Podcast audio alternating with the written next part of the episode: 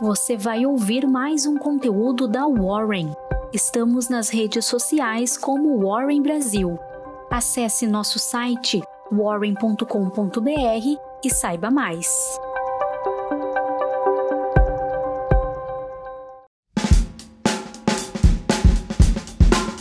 Bom dia, eu sou o Fred, sou líder do time de análise da Warren e aqui está a sua Warren Call de hoje. No exterior, aumentam os temores de recessão com risco de elevações agressivas de juros nos Estados Unidos e na Europa, derrubando os mercados de ações, elevando o dólar a máximas de 20 anos.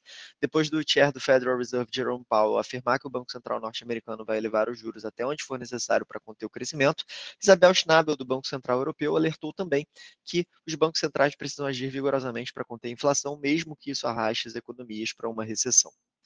As ações asiáticas caíram nesta segunda-feira, uma vez que o risco crescente de aumentos mais agressivos de juros, tanto nos Estados Unidos como na Europa, derrubou os rendimentos de ativos de risco e impulsionava o dólar, ao mesmo tempo que alimentava os temores de uma recessão global.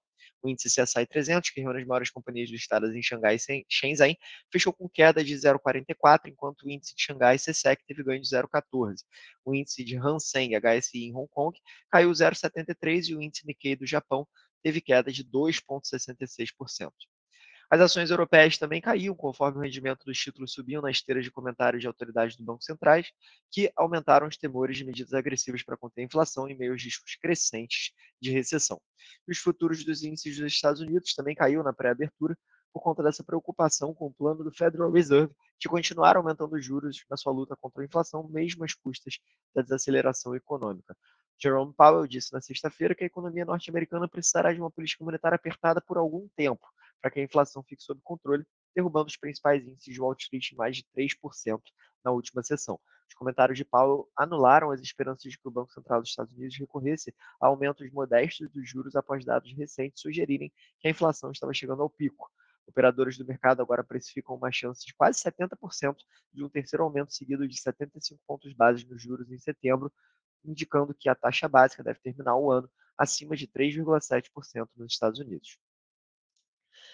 No cenário doméstico, primeiro vamos falar de política. O mercado nacional acorda digerindo o primeiro debate entre candidatos à presidência na Band TV, enquanto aguarda mais falas e pesquisas eleitorais no dia. Analistas políticos, em consenso, consideraram como positiva a participação de candidatos de terceira via, como Ciro Gomes e Simone Tebet, principalmente. Bolsonaro entrou em embates diretos com Lula e teve participação positiva nos primeiros blocos, mas acabou prejudicado por conta da declaração criticando a jornalista Vera Magalhães, que foi utilizada pelos outros candidatos para realizar críticas ao longo do debate. No início do programa, as buscas mais relevantes no Google estavam relacionadas à corrupção e ao governo do PT, mas depois o jogo virou e passou a mostrar mais buscas relacionadas a Bolsonaro e o eleitorado feminino.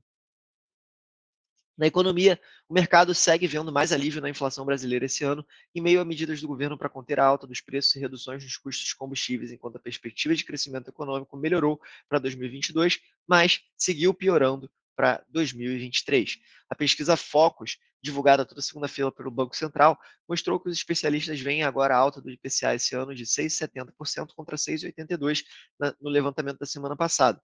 A perspectiva para os preços administrados passou a queda de 1,96% contra um recuo de 1,80% da semana passada, depois de medidas como a imposição do teto para as alíquotas de ICMS e, mais recentemente, reduções de preços de combustíveis anunciadas pela Petrobras nas refinarias. Para o ano que vem, a inflação deve ficar em 5,30%, um recuo de 0,03 pontos percentuais em relação ao levantamento da semana anterior, com alívio de 0,12 pontos na perspectiva para o avanço dos preços administrados a 6,7%. Nos dois casos, entretanto, a inflação terminaria acima do teto da meta oficial, que é de 3,5% para 2022 e 3,25% para 2023, sempre com a margem de tolerância de 1,5 pontos percentuais para baixo ou para cima. Para a atividade econômica, as mudanças no Focus mostraram direções divergentes. A previsão é de que o Produto Interno Bruto, PIB, cresça 2,10% esse ano, desacelerando a 0,37% no ano que vem, enquanto a previsão para 2022 melhorou em 0,08 ponto percentual, para o próximo ano piorou em 0,02 pontos. A pesquisa semanal com uma centena de economistas mostrou ainda a manutenção do cenário para a taxa básica de juros, com a Selic calculada em 13,75% ao final de 2022 e 11% em 2023. Encerramos agora mais uma edição da Warren Call. Um abraço e até logo.